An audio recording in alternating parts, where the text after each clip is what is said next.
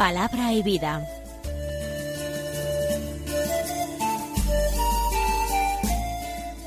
Con el padre Manuel Horta, desde Sevilla.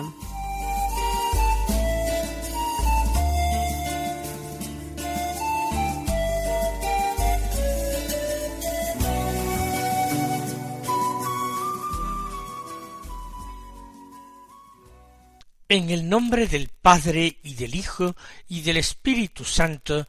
Amén. Alabados sean Jesús y María. Muy buenos días, queridos amigos, oyentes de Radio María y seguidores del programa Palabra y Vida. Hoy es el jueves de la tercera semana de la cuaresma, un jueves que es 24 de marzo. Avanzamos en la cuaresma. ¿Estamos poniendo en práctica algunos buenos propósitos? ¿Nos hemos trazado desde el comienzo de este tiempo litúrgico fuerte, de este tiempo de conversión, un, un plan, un proyecto espiritual, unas líneas de esfuerzo para tratar de ponerlas en práctica? Por ejemplo, en el campo de la oración hemos hecho el propósito de rezar el rosario, por ejemplo, diariamente, en el campo del ayuno. Nos hemos propuesto practicar un ayuno o una abstinencia parcial de tecnologías durante algún tiempo o en los días particularmente penitenciales en la limosna, estamos siendo generosos con nuestro tiempo y lo empleamos liberalmente con los demás, con nuestro prójimo que lo necesita. Escucha de la palabra, Eucaristía, práctica de la penitencia generosa, de la limosna razonable, de la oración y de la oración mariana por excelencia, que es el rosario, todavía queda mucha cuaresma, todavía estamos a la mitad, vamos a tratar de vivir el tiempo que nos quede entregándonos en cuerpo y alma a secundar la obra de la gracia en nosotros, alcanzando el fruto que Dios espera de nosotros, que es nuestra propia salvación. Vamos a escuchar la palabra de Dios que se proclama en la liturgia de la misa del día. Hoy leemos un texto del Evangelio de San Lucas, capítulo once, los versículos catorce al veintitrés, que dicen así. En aquel tiempo estaba Jesús echando un demonio que era mudo, Sucedió que apenas salió el demonio, empezó a hablar el mudo. La multitud se quedó admirada, pero algunos de ellos dijeron por arte de Belcebú, el príncipe de los demonios, echa los demonios. Otros, para ponerlo a prueba, le pedían un signo del cielo. Él, conociendo sus pensamientos, les dijo Todo reino dividido contra sí mismo va a la ruina y cae casa sobre casa. Si pues también Satanás se ha dividido contra sí mismo, ¿cómo se mantendrá su reino? Pues vosotros decís que yo echo los demonios con el poder de Balcebú, pero si yo echo los demonios con el poder de Belcebú, vuestros hijos, por arte de quien los echan. Por eso ellos mismos serán vuestros jueces. Pero si yo echo los demonios con el dedo de Dios, entonces es que el reino de Dios ha llegado a vosotros. Cuando un hombre fuerte y bien armado guarda su palacio, sus bienes están seguros. Pero cuando otro más fuerte lo asalta y lo vence, le quita las armas de que se fiaba y reparte su botín. El que no está conmigo está contra mí, el que no recoge conmigo desparrama. Comienza el texto con un exorcismo de Jesús, que no se detalla, no se describe de una manera minuciosa. Jesús echa un demonio mudo. ¿Qué quiere decir esto? En primer lugar, que la persona que está poseída no habla, ha dejado de hablar, está muda. Pero ello no se debe a ninguna malformación interior de las cuerdas vocales, no. Se debe a la acción diabólica que trata de hacer sufrir a los hombres, aislarlos de la comunicación con los demás hombres y con Dios, encerrarlos en ellos mismos, porque encerrándolos en ellos mismos serán presa más fácil para Satanás. Pero también se llama demonios mudos a aquellos que no se manifiestan hacia el exterior. Hoy, según el testimonio de muchos exorcistas, hay personas que pueden estar poseídas sin saberlo siquiera ellos mismos. El demonio procura no manifestarse hacia el exterior, no ser descubierto, para así protegerse mejor y no ser expulsado. Y mientras el espíritu inmundo pone casa en el hombre, lo somete a toda clase de tormentos y de sufrimientos, bien sea de tipo físico, bien sea de tipo moral, espiritual, psicológico, cuántos sufrimientos de hoy para los que los médicos ni los psiquiatras encuentran solución, ni siquiera verdadera causa, son debidos a la acción diabólica. Pues bien, Jesús está echando ese demonio que por una parte no se manifiesta, que es mudo y que por otra parte hace que el hombre poseído no hable. Pero la palabra de Jesús ha de ser obedecida inmediatamente y por eso el demonio sale del hombre poseído y el mudo, liberado, comienza a hablar.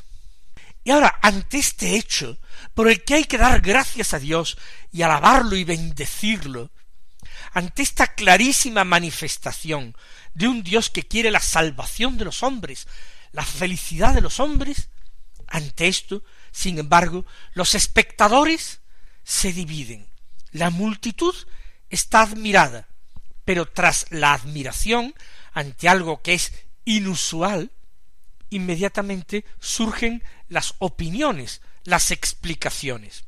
Así, algunos del público dicen por arte de Belcebú, el príncipe de los demonios echa los demonios. Se trata de una blasfemia espantosa que da incluso miedo leer y pronunciar, una terrible blasfemia. Belcebú es el príncipe de los demonios en la tradición judía. Su nombre significaba literalmente el señor de las moscas. Bel o Baal es el nombre de el principal dios cananeo, es decir, de aquellos pueblos que habían sido expulsados de Palestina por los israelitas cuando tras eh, terminar el éxodo entraron en la tierra prometida a las órdenes de Josué. Pero para no llamarlo por el nombre de Baal, que significa Señor, ellos le llamaban Baal Zebub, el señor de las moscas, porque se alimentaba como las moscas de la suciedad, de la porquería, un dios que se complacía en sacrificios humanos, que exigía el, el sacrificio del primogénito de cada mujer, que tenía que ser entregado a las llamas y quemado. Realmente eran los demonios quienes estaban detrás de los dioses de la antigüedad, de los dioses de los pueblos paganos. Y decir que Jesús, si echa a los demonios, es por la autoridad del príncipe de los demonios, de Belcebú, que como tiene poder sobre todos los demás demonios de rango inferior, él es el príncipe, el señor de los demonios, que Jesús tiene una autoridad diabólica. Es decir, que Jesús está poseído por un espíritu que es el peor de todos los espíritus. Es directamente la blasfemia contra el Espíritu Santo. Esta es la blasfemia contra el Espíritu Santo. Porque Jesús está ungido por el Espíritu Santo. Desde el momento de su bautismo, el Espíritu Santo bajó en forma visible, en forma de paloma sobre él, y se posó, se posó para quedarse en Jesús. Por eso Jesús es el Cristo, el Mesías, porque Mesías en hebreo y Cristo en griego significan el ungido. No ha sido el Mesías, el Cristo, ungido con aceite, como eran ungidos los reyes de Israel o los sacerdotes de la antigua alianza. Cristo, el Mesías, recibió una unción infinitamente superior. No se quedó en la materia, que es un signo visible, sino que para él el signo visible fue el mismo Espíritu Santo que se hizo visible para mostrar que él llenaba a Cristo, impulsaba a Cristo. Pues bien, aquellos hombres desgraciados dicen que el Espíritu que llena a Jesús es el Espíritu del príncipe de los demonios, y que de ahí brota su poder la mayor de las blasfemias. Otros, entre el público, interpretan las cosas de otra manera. Ellos dudan, no se atreven a confesar a Cristo a partir de las obras admirables que hacen. Dudan, dudan, no se deciden y por eso piden otros signos, más signos. Y en este caso piden un signo en el cielo, ya de signos en la tierra tienen bastantes, con todos esos exorcismos y curaciones de ciegos y de mudos y de leprosos y de paralíticos, ya han visto muchísimos, muchísimos signos. Ahora quieren un signo en el firmamento. Como ven, este segundo tipo de personas también se da entre nosotros. Quienes están viendo las maravillas de Dios, las infinitas gracias que Él nos concede, los milagros, signos milagros que hoy también en el siglo XXI se producen. Y a pesar de todo, siguen dudando y como dudan siguen pidiendo más signos. Y por muchos signos que se les den, son incapaces de rendir su juicio, de entregar su voluntad y de creer y amar al Dios que se les está revelando y que les está dando en su infinita misericordia tantos signos, tantas pruebas de su existencia, de su poder, de su amor, de su voluntad de salvarles. Así son los hombres de hoy. Muchos blasfeman, si no con palabras, con sus obras. Están realmente blasfemando cuando se dejan poseer verdaderamente por los malos espíritus que les llevan al odio a todo lo cristiano, a Cristo, al Evangelio, a la Iglesia, a todos los santos. Murmuran y blasfeman y se oponen y luchan y persiguen. Otros simplemente se escudan de una forma más elegante, más cómoda y descomprometida en la duda quizás son los escépticos de nuestro tiempo, los agnósticos de nuestro tiempo. El Señor, dice el Evangelio de San Lucas, conociendo sus pensamientos, les dijo, todo reino dividido contra sí mismo va a la ruina y cae casa sobre casa. Esto es una constatación. Cualquier hombre, por poco inteligente que fuera, podía entender las palabras de Jesús. Guerras civiles existían en aquel tiempo con tanta o más frecuencia que en nuestros tiempos. Eran devastadoras.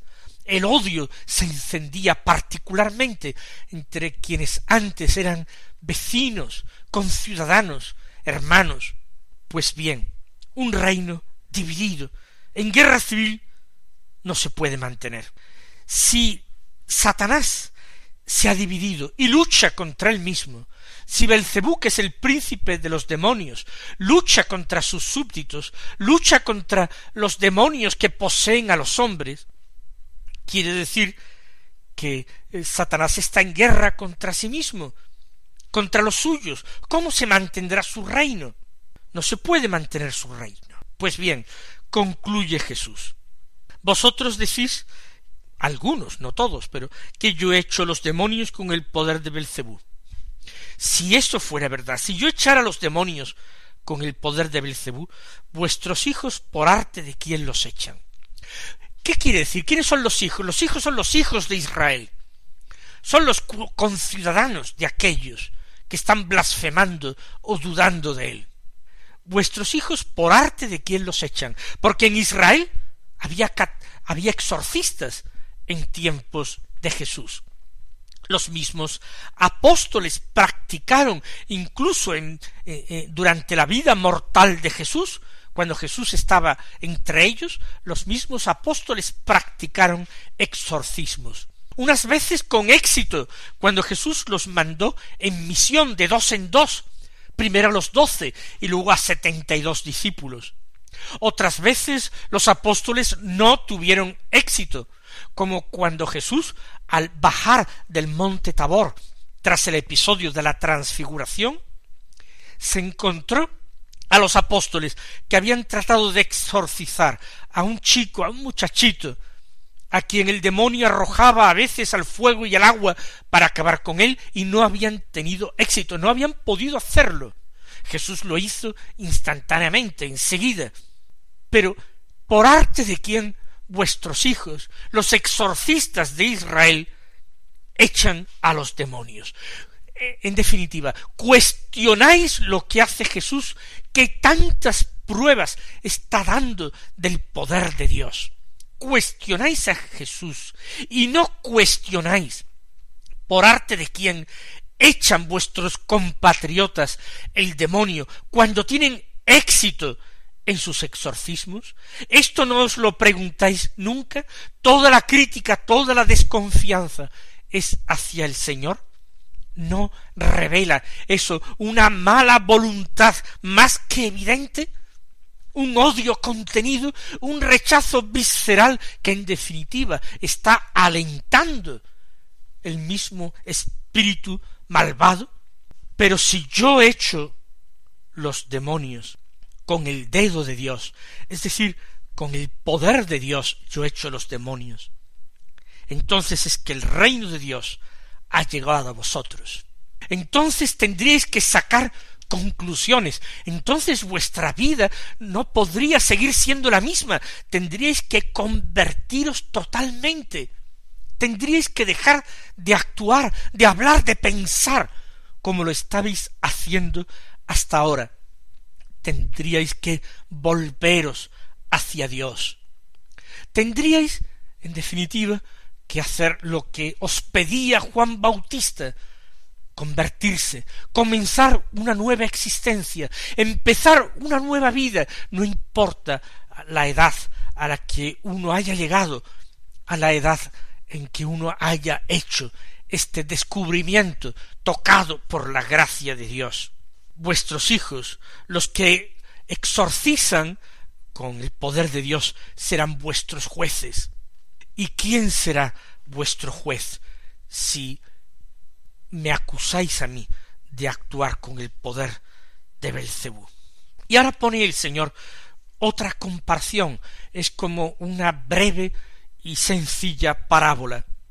En la parábola de un hombre fuerte y bien armado, es un poderoso guerrero que además vive en un palacio, es un hombre que atesora y que guarda numerosas riquezas, apetecibles para los demás hombres, que despiertan la codicia de los demás hombres. Pero si él es fuerte y está bien armado, defiende lo suyo, guarda su palacio, guarda sus puertas, los bienes están seguros. Pero ¿qué ocurre dice el Señor, si llega otro hombre que también sea fuerte y bien armado. Y diríamos, más fuerte, mejor armado que el primero. ¿Qué pasa si logra enfrentarse en un combate cuerpo a cuerpo contra él? Si otro más fuerte lo asalta en su palacio y lo vence en combate, entonces ¿qué hará? ¿Para qué se le enfrentará? Le quita las armas de que se fiaba, lo deja por tanto inerme, indefenso, y reparte su botín. Todas las riquezas del primer hombre las convierte en ganancias, en botín, y reparte con sus aliados, con sus compañeros, con sus hombres.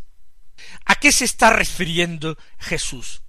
El hombre fuerte, el hombre bien armado, el hombre cargado de riquezas, ese es el demonio, ese es el príncipe de este mundo, es la serpiente antigua, ese es el fuerte y bien armado, había señoreado en el mundo durante mucho tiempo, porque el hombre le había abierto de par en par las puertas de su mundo. Pero he aquí que comienza una nueva etapa, y la nueva etapa ha comenzado con una lucha descomunal, una lucha que había comenzado en el desierto inmediatamente después del bautismo de Jesús. Él se había retirado al desierto para enfrentarse con el diablo y para derrotarle allí en su campo. Y Jesús lo había conseguido. Y aquello que seguramente nosotros conocemos porque él lo relató a sus discípulos, a sus apóstoles, aquello era la imagen, la figura, la representación plástica de lo que iba a ser toda su vida, un continuo enfrentamiento con el demonio, con una continua, permanente victoria sobre él. Incluso cuando el demonio pensó que finalmente lo había derrotado, que finalmente había logrado contrariar los planes de Dios, entonces la resurrección de Jesús quebrantó definitivamente el poder del demonio, lo sumió en la más completa y absoluta desesperación y lo llevó a tratar de aprovechar el tiempo que le quedaba hasta que todos los enemigos de Cristo fueran puestos como estrado de sus pies y hasta que él mismo decretase que fuese arrojado en el lago de fuego. Hasta entonces el demonio se mueve, trama, lucha sabiendo que el tiempo es corto, que está perdido. Jesús dice el que no está conmigo está contra mí. El que no se alinea en mi ejército con los míos es que se alinea en el ejército del enemigo. No puede uno permanecer indiferente. Como aquellos que no decían ni una cosa ni otra, sino decían vamos a esperar si hace más signos, a ver si los signos hace son en el cielo, que nos demuestre más claramente que Él viene de Dios. El que no está conmigo, el que no se rinde a mis razones, el que no acepta mi enseñanza, está rechazando la enseñanza de Dios, está contra mí. El que no recoge conmigo, desparrama. Mis queridos hermanos, que el Señor os colme de bendiciones y hasta mañana si Dios quiere.